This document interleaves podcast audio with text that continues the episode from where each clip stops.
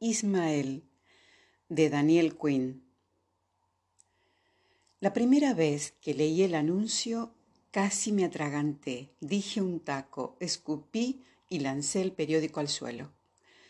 Como aquello no me pareció suficiente, lo cogí rápidamente, me fui derecho a la cocina y lo tiré al cubo de la basura. Mientras estaba allí me preparé un pequeño desayuno y me di un poco de tiempo para calmarme. Mientras comía pensé en cosas completamente distintas. Mucho mejor. Luego recogí el periódico de la basura y volví a la sección personales para ver si aquella chorrada seguía aún allí tal y como la recordaba. Decía lo siguiente, maestro busca alumno. Ha de tener verdadero deseo de salvar el mundo, presentarse personalmente. Un verdadero deseo de salvar el mundo. Ya, qué bonito realmente interesante. Un verdadero deseo de salvar el mundo, sí, realmente espléndido. A mediodía doscientos capullos, tontos, bobos, simplones, cabezas de chorlitos, porros, débiles mentales y besugos, harían cola con toda seguridad a la puerta de la dirección indicada, dispuestos a entregar todos sus bienes terrenales a cambio del raro privilegio de sentarse a los pies de un gurú cuyo mensaje sería que todo iría mucho mejor si cada cual se volviera hacia su prójimo y le diese un abrazo. Y alguien se preguntará por qué está tan indignado este hombre, tan enfadado. Buena pregunta. En realidad es una pregunta que yo me estaba haciendo también. La respuesta se remonta a hace un par de décadas, una época en la que tuve la tonta idea de lo que más necesitaba en este mundo era encontrar un maestro. Cierto, yo imaginaba que quería, que necesitaba un maestro para que me dijera cómo se podía salvar el mundo. Una estupidez, ¿no? Una chiquillada, una ingenuidad, una simpleza, una falta de madurez o, si se quiere, una sandez por los cuatro costados. En una persona tan manifiestamente normal en otros aspectos, parece necesaria una explicación. Así se desarrollaron las cosas. Durante la revuelta de los 60 y los 70, yo era ya suficientemente maduro para comprender qué era lo que tenían en la cabeza aquellos chavales. Poner el mundo patas para arriba, y suficientemente joven para creer que podrían conseguirlo, de verdad. Todas las mañanas al abrir los ojos esperaba ver que había comenzado la nueva era, que el cielo era más azul y la hierba más verde. Esperaba oír risas por doquier y ver a la gente bailando en la calle, y no solo los niños, todo el mundo. No voy a disculparme por mi candidez, no hay más que oír las canciones de entonces para saber que yo no estaba solo. Luego, un buen día, cuando debía de tener unos quince años, me desperté y me di cuenta de que la nueva era no iba a empezar nunca. La revuelta no había sido sofocada. Se había ido sutilizando hasta convertirse en una consigna a la moda. ¿Es posible que yo fuera el único en el mundo que se había sentido frustrado por eso? El único desconcertado. Eso parecía. Todo el mundo parecía de acuerdo en despachar el asunto con una sonrisita cínica, como diciendo, bueno, ¿y qué te esperabas? Es lo que hay y nunca ha habido más que eso. Nadie va a salvar el mundo, pues a nadie le importa un comino el mundo. No es más que una panda de niños mentecatos con mucho bla bla bla consiguen un puesto de trabajo, hacen un poco de dinero, trabajan hasta los 60 y se mudan a Florida para morirse allí. Yo no podía encogerme de hombros simplemente y en mi inocencia pensé que tenía que haber por ahí alguien con una sabiduría especial capaz de disipar mi desencanto y desazón. Un maestro. Pero estaba claro que no lo había, yo no quería un gurú, ni un maestro de kung fu, ni un director espiritual. Yo no quería convertirme en un brujo, aprender el zen del tiro con arco, hacer meditación trascendental, alinear mis chakras, ni descubrir encarnaciones anteriores. Ese tipo de artes y disciplinas son básicamente egoístas. Todas están destinadas a beneficiar al alumno, no al mundo. Yo buscaba algo completamente distinto, pero no eran las páginas amarillas ni ningún otro sitio donde podría descubrirlo. Y ahora que han pasado tantos años desde que abandoné la búsqueda, aparece un charlatán buscando en el periódico a ese tipo de joven soñador que yo había sido 15 años antes. Pero esto no explica todavía mi agravio, ¿verdad? Hagamos la siguiente suposición. Durante una década has estado enamorado de alguien, de alguien que apenas sabes si aún vive. Has hecho todo, lo has intentado todo para que este alguien vea que eres una persona valiosa, estimable y que tu amor vale la pena. Luego, un buen día, abres el periódico por la sección personales y ves que la persona amada ha puesto un anuncio. Por supuesto, tenía que ir allí, tenía que quedarme a gusto y comprobar que se trataba de una impostura más. Ustedes me comprenden. Me bastarían treinta segundos, una sola mirada, diez palabras salidas de su boca. Me daría cuenta enseguida. Luego me iría tranquilamente a casa y me olvidaría del asunto. Al llegar, me sorprendió descubrir que se trataba de un edificio de oficinas de lo más corriente. Busqué la oficina 105 y la encontré en la parte posterior, donde las ventanas debían de dar al callejón. La puerta no ofrecía ninguna información. La abrí y entré a una sala grande, vacía. Mi primera impresión fue la de vacío. La segunda fue de índole olfativa. El lugar olía a circo. No, mejor dicho, a parque zoológico, un olor inconfundible, pero no desagradable. Miré a mi alrededor. La sala no estaba completamente vacía. Junto a la pared de la izquierda había una pequeña estantería con 30 o 40 volúmenes, en su mayor parte de historia, prehistoria y antropología. En medio había un solitario sillón tapizado que miraba a la pared de la derecha, como si los de la mudanza lo hubieran dejado allí olvidado. No me cupo la menor duda de que estaría reservado al maestro. Los discípulos se arrodillarían o sentarían en semicírculo en el suelo. ¿Y dónde estaban los alumnos que, según había vaticinado yo, acudirían a Porrillo? Habían llegado antes que yo y se los habían llevado como a los niños de Hamelin. La capa de polvo que cubría el suelo desmentía semejante hipótesis. Al estar secundado por la oscuridad, el cristal de una ventana se veía negro, opaco, reflectante. Conforme fui avanzando, no hice el menor intento por ver lo que se hallaba al otro lado. Yo era el objeto de observación. Al llegar vi primero mis propios ojos y luego miré al otro lado del cristal, topándome con otro par de ojos. Sobresaltado, retrocedí. Luego, tras constatar lo que veían mis ojos, retrocedí de nuevo, esta vez un poco asustado. Lo que se hallaba al otro lado del cristal era un gorila de cuerpo entero de cuerpo entero, es decir, poco, por supuesto. Era amedrentadoramente enorme, un auténtico peñón. Su enorme masa era alarmante de por sí, aunque no la estuviera utilizando de manera amenazadora. Al contrario, estaba medio sentado, plácidamente reclinado, mordisqueando suavemente una ramita que tenía en la mano izquierda, a modo de varita mágica.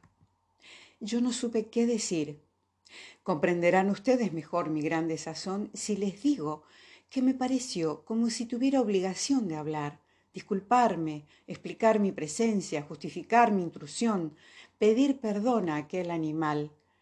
Creí que era una afrenta mirarle a los ojos, pero me sentía paralizado, inerme. No podía mirar nada que no fuera su cara más fea que cualquier otra del reino animal a causa de su semejanza con la nuestra, aunque en cierto modo más noble que cualquier ideal de perfección griego. A decir verdad, entre nosotros no se interponía ningún obstáculo. El cristal se habría roto como una capa fina al menor contacto. Estaba sentado, mirándome a los ojos, mordisqueando la punta de una rama esperando. No, no estaba esperando, estaba simplemente allí. Estaba allí antes de mi llegada y seguiría allí después de mi partida.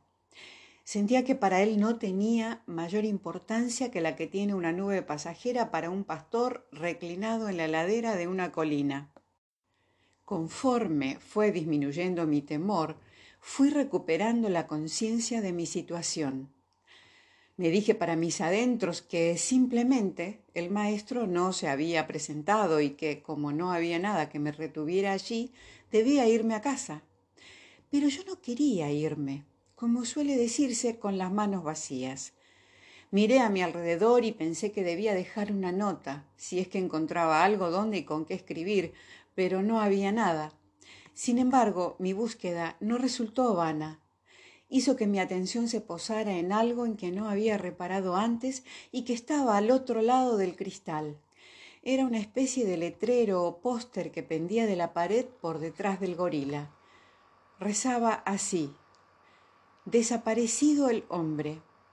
¿Hay esperanza para el gorila?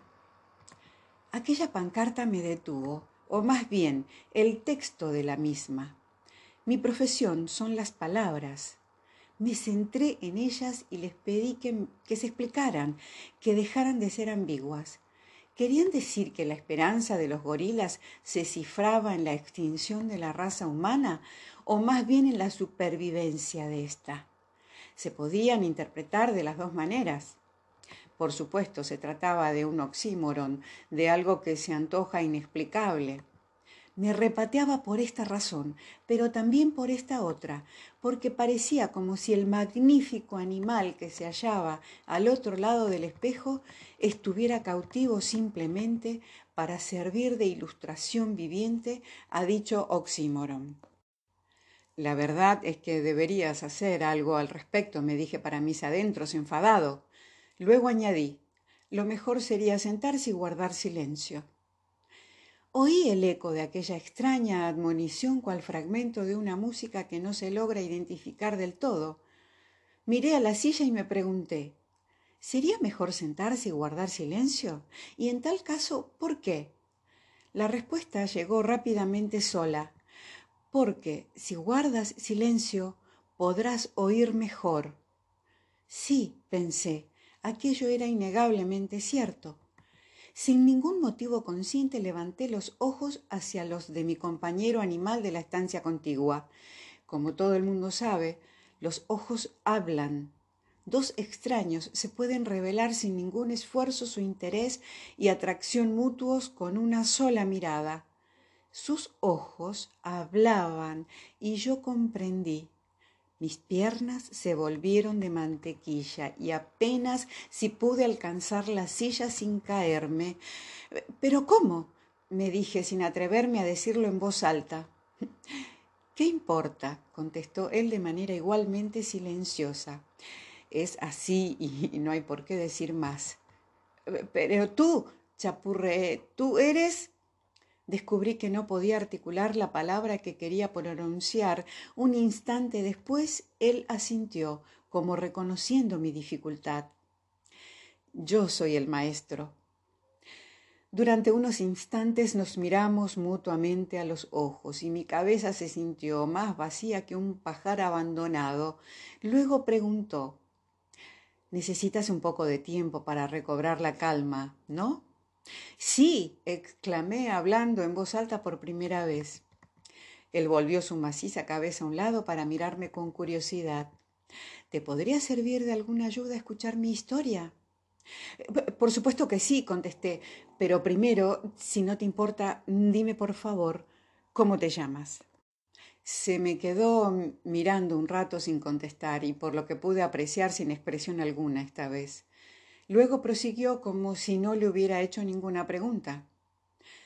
Nací en algún lugar de la jungla de África ecuatorial. Nunca me he esforzado lo más mínimo por descubrir dónde exactamente, ni veo razón alguna por la que debiera esforzarme ahora. ¿Has oído hablar por casualidad de los métodos que empleaban los que cazaban animales para venderlos a los zoos y a los circos? Levanté la vista sorprendido. Pues no, yo no he oído nada al respecto.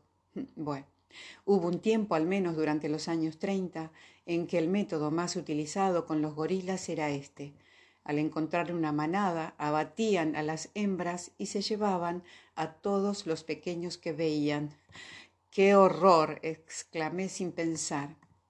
El animal respondió encogiéndose de hombros. Yo no me acuerdo realmente de aquello, pese a que guardo recuerdos de cosas que ocurrieron incluso antes. En fin, el caso es que los Johnson me vendieron al zoo de una pequeña ciudad del noreste. No sabría decir cuál, pues yo no tenía conciencia de tales cosas por aquel entonces. Allí crecí y viví durante bastantes años. Hizo una pausa y estuvo un rato mordisqueando la ramita con aire ausente, como si estuviera haciendo memoria. En dichos lugares, prosiguió por fin, donde los animales están simplemente encerrados, casi siempre son más reflexivos que sus primos de la selva. Ello es porque ni siquiera los más cortos de luces pueden dejar de percibir que hay algo en ese modo de vida que no funciona. Cuando digo que son más reflexivos, no pretendo decir que posean capacidad de raciocinio, pero el tigre que ves yendo y viniendo como un loco por su jaula está dándole vueltas a algo que los humanos reconoceríamos sin lugar a dudas como un pensamiento. Y este pensamiento es una pregunta. ¿Por qué? ¿Por qué? ¿Por qué? ¿Por qué? ¿Por qué? ¿Por qué? ¿Por qué? Se pregunta el tigre hora tras hora día tras día, año tras año, mientras recorre su camino interminable tras los barrotes de la jaula. No puede analizar la pregunta ni hacer silogismos al respecto. Si pudiéramos preguntar al animal ¿por qué qué? Este sería incapaz de contestarnos. Sin embargo, es una pregunta abrasadora que le quema la mente como un fuego inextinguible, infligiéndole un dolor lancinante que no disminuye hasta que el animal se sume en un letargo definitivo, que los guardas del zoo reconocen como un rechazo irreversible a la vida. Por supuesto, este cuestionarse cosas es algo que no hace ningún tigre en su hábitat normal. Al poco tiempo, también yo empecé a preguntarme por qué. Al estar neurológicamente bastante adelantado respecto del tigre, pude examinar lo que entendía por aquella pregunta, al menos de manera rudimentaria. Yo recordaba un tipo de vida diferente, muy interesante y agradable para quienes la vivían.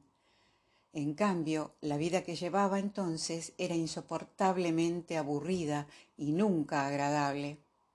Así, al preguntarme por qué, estaba tratando de dilucidar por qué la vida tenía que dividirse de esta manera. Una mitad interesante y agradable y otra mitad aburrida y desagradable. Yo no me imaginaba a mí mismo como un cautivo, ni se me pasaba por la cabeza que alguien estuviera impidiéndome llevar una vida interesante y agradable. Cuando vi que no iba a haber ninguna respuesta a mi pregunta, empecé a considerar las diferencias entre los dos estilos de vida. La diferencia fundamental era que en África yo era miembro de una familia, de una especie de familia que no se ha dado en tu cultura en los últimos mil años. Si los gorilas fueran capaces de expresarse conforme a esto, te dirían que para ellos la familia se parece a una mano de la que ellos son los dedos. Son plenamente conscientes de ser una familia, pero son muy poco conscientes de ser individuos. En el zoo había otros gorilas, pero no había familia alguna. Cinco dedos separados no forman una mano. También reflexioné sobre la cuestión de nuestra alimentación. Los niños humanos sueñan con un país en el que las montañas sean de gelatina, los árboles de mazapán y las piedras de caramelo. Para un gorila, África es precisamente ese país. A donde quiera que vayamos hay algo maravilloso que comer. Nunca pensamos, ay, cómo me gustaría encontrar algo que comer. La comida está por todas partes y la cogemos casi sin prestar atención, como cuando cogemos aire para respirar. En realidad, no pensamos en la comida como una actividad aparte. Es más bien como una música deliciosa que suena acompañando a todas las actividades a lo largo del día.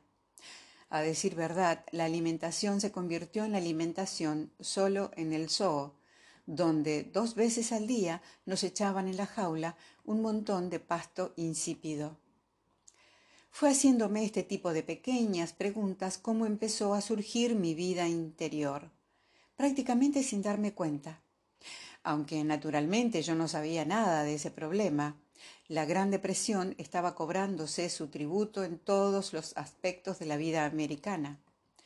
Todos los zoos del país se vieron obligados a ahorrar dinero y a reducir el número de animales a mantener, es decir, a reducir gastos de cualquier tipo. Un gran número de animales fueron abatidos sin más. Creo saber pues en el sector privado no había salida para los animales que o bien no eran fáciles de mantener o bien no eran ni muy vistosos ni muy espectaculares. Las excepciones eran, por supuesto, los grandes felinos y los primates. En fin, para abreviar, diré que me vendieron al propietario de un pequeño circo ambulante que tenía un carromato vacío yo era un adolescente grande e impresionante que representaba sin duda una importante inversión a largo plazo. Se podría imaginar que la vida en una jaula se parece a la vida en cualquier jaula, pero eso no es cierto. Consideremos, por ejemplo, la cuestión del contacto con los humanos. En el zoo, todos los gorilas éramos conscientes de nuestros visitantes humanos. Nos resultaban algo curioso, merecedores de verse, de la misma manera que las aves o ardillas que rodean una casa podrían parecer dignas de ser observadas por una familia humana. Está claro que estos extraños animales nos estaban mirando a nosotros, pero nunca se nos pasó por la cabeza que hubieran acudido expresamente por ese motivo. En el circo ambulante, no obstante, acabé percatándome realmente de este fenómeno. A decir verdad, mi educación en este sentido comenzó en el momento en el que fui expuesto por primera vez. Algunos visitantes se acercaron a mi carromato y al poco tiempo empezaron a hablarme. Yo no salía de mi asombro. En el zoo los visitantes hablaban unos con otros, nunca con nosotros. Es probable que esta gente esté confundida, me dije para mis adentros, que me haya confundido con uno de los suyos. Mi asombro y perplejidad fueron en aumento. Sin embargo, al comprobar que cada grupo que visitaba mi carromato se comportaba de la misma manera, simplemente no sabía qué pensar. A la noche siguiente abordé el problema de nuevo, razonando de la siguiente manera. Si no ha cambiado nada en mí ni tampoco en ellos, entonces ha debido cambiar alguna otra cosa. Yo soy el mismo y ellos son los mismos. Luego hay alguna otra cosa que no es igual. Planteando el problema de esta manera, solo podía haber una respuesta. En el zoo había muchos gorilas, mientras que aquí solo había uno. Barruntaba la fuerza de aquel razonamiento, pero sin poder averiguar por qué los visitantes se portaban de una manera en presencia de muchos gorilas y de otra distinta en presencia de uno solo. El carromato que había a mi derecha estaba ocupado por una chimpancé con una criatura. Y yo ya había observado que los visitantes le hablaban de la misma manera que a mí. Noté también que los visitantes utilizaban siempre un sonido distinto para llamar su atención. Cuando estaban delante de su carromato, los visitantes gritaban ¡Za! ¡Za! mientras que delante del mío exclamaban Goliat, Goliat. Mediante pequeñas observaciones como aquella, pronto comprendí que dichos sonidos estaban de alguna manera misteriosa directamente asociados a nosotros dos como individuos. Tú que tienes un nombre desde la cuna y probablemente piensas que incluso un perrito mascota es consciente de tener un nombre, lo cual no es cierto, No puedes imaginar la revolución perceptiva que produjo en mí la adquisición de un nombre. No sería exagerado afirmar que yo nací verdaderamente en aquel momento, que nací como persona, de la conciencia de que yo tenía un nombre a la conciencia de que todo tenía un nombre. El paso no era muy grande. Se podría pensar que un animal enjaulado tiene pocas posibilidades de aprender la lengua de sus visitantes, pero no es así. Los circos ambulantes atraen a las familias y pronto descubrí que los padres no dejan de aleccionar a sus hijos en las artes del lenguaje. Mira, Johnny, eso es un pato. ¿Sabes decir pato? Pato. ¿Y sabes cómo hace el pato? El pato hace cuá cuá. Yo sabía ya que era un gorila y que Tsa era una chimpancé.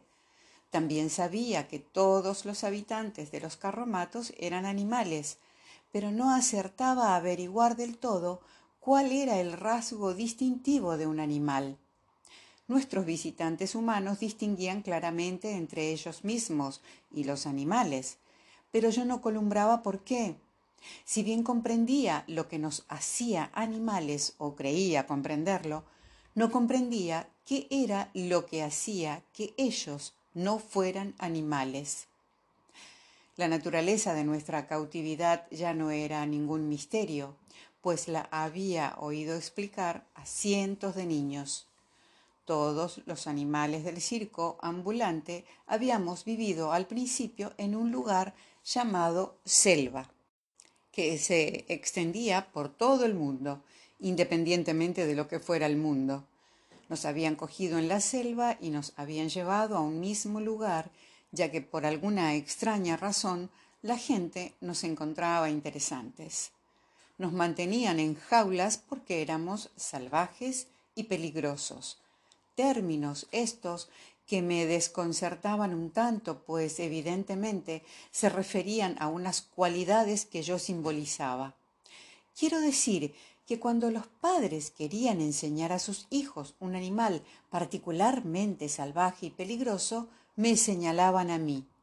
Es cierto que también señalaban a los grandes felinos, pero como yo no había visto a un gran felino fuera de una jaula, aquello no me sacaba de dudas.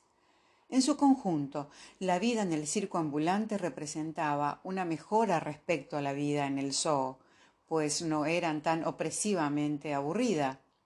No se me ocurrió sentir rencor hacia mis guardianes, aunque ellos tenían un margen de movimiento mucho mayor que yo. Parecían atados al circo como el resto de nosotros, y a mí no se me ocurría en absoluto que pudieran llevar un tipo de vida completamente distinto fuera del recinto. La idea de que yo había sido despojado injustamente de algún derecho innato, como el derecho a vivir como mejor me pareciera, era algo tan ajeno a mí como la ley de Boyle. Debieron de transcurrir unos tres o cuatro años. Luego, un día en que el lugar estaba desierto, recibí a un visitante muy especial. Un hombre solitario que parecía anciano y decrépito, pero que, según supe después, no tenía más que cuarenta y cinco años. Su manera de acercarse era distinta. Desde la entrada miró metódicamente todos los carromatos, uno tras otro, y luego se dirigió directamente al mío. Se detuvo ante la cuerda colocada a metro y medio de distancia. Hincó el bastón en el barro justo delante de sus zapatos y se quedó mirándome fijamente a los ojos. A mí no me ha turbado nunca ninguna mirada humana, por lo que le devolví plácidamente la mirada. Me senté y él estuvo varios minutos sin moverse. Recuerdo haber sentido una admiración inusual hacia aquel hombre, que tan estoicamente aguantaba la llovizna que le golpeaba pertinazmente la cara y le empapaba la ropa. Al final se irguió y me hizo un saludo con la cabeza, como si hubiera llegado a una conclusión bien meditada. Tú no eres Goliat, dictaminó, tras lo cual se dio media vuelta y marchó por donde había venido sin mirar a la derecha ni a la izquierda. Yo me quedé atónito, como podrás imaginar, que yo no era Goliat. ¿Qué podía significar realmente aquello de que yo no era Goliat? No se me ocurrió decir, eh, bueno, si yo no soy Goliat, entonces, ¿quién soy? Un humano se haría esta pregunta consciente de que sea cual fuese su nombre, es desde luego alguien, pero yo no. Al contrario, me pareció que si no era Goliat, entonces no era nadie en absoluto. Aunque aquel desconocido nunca había puesto sus ojos en mí antes, no dudé un momento de que hablaba con una autoridad incuestionable. Miles de personas me habían llamado con el nombre de Goliat, incluidos quienes, como los empleados del circo ambulante, me conocían muy bien, pero estaba claro que aquello no era importante, que no servía de nada. El desconocido no había dicho tú no te llamas Goliat, sino tú no eres Goliat. Y había una diferencia abismal. Sentí, aunque no podría haberlo expresado así en aquella época, como si él hubiera declarado nula mi conciencia de la identidad. Caí en una especie de estado de semi-inconsciencia. Pasó cerca de mí un empleado con comida, pero no reparé en él. Se hizo de noche, pero no dormí. Dejó de llover y salió el sol sin que tampoco me diera cuenta. Y luego llegó el gentío habitual que se puso a gritar Goliat, Goliat, pero yo no presté la menor atención.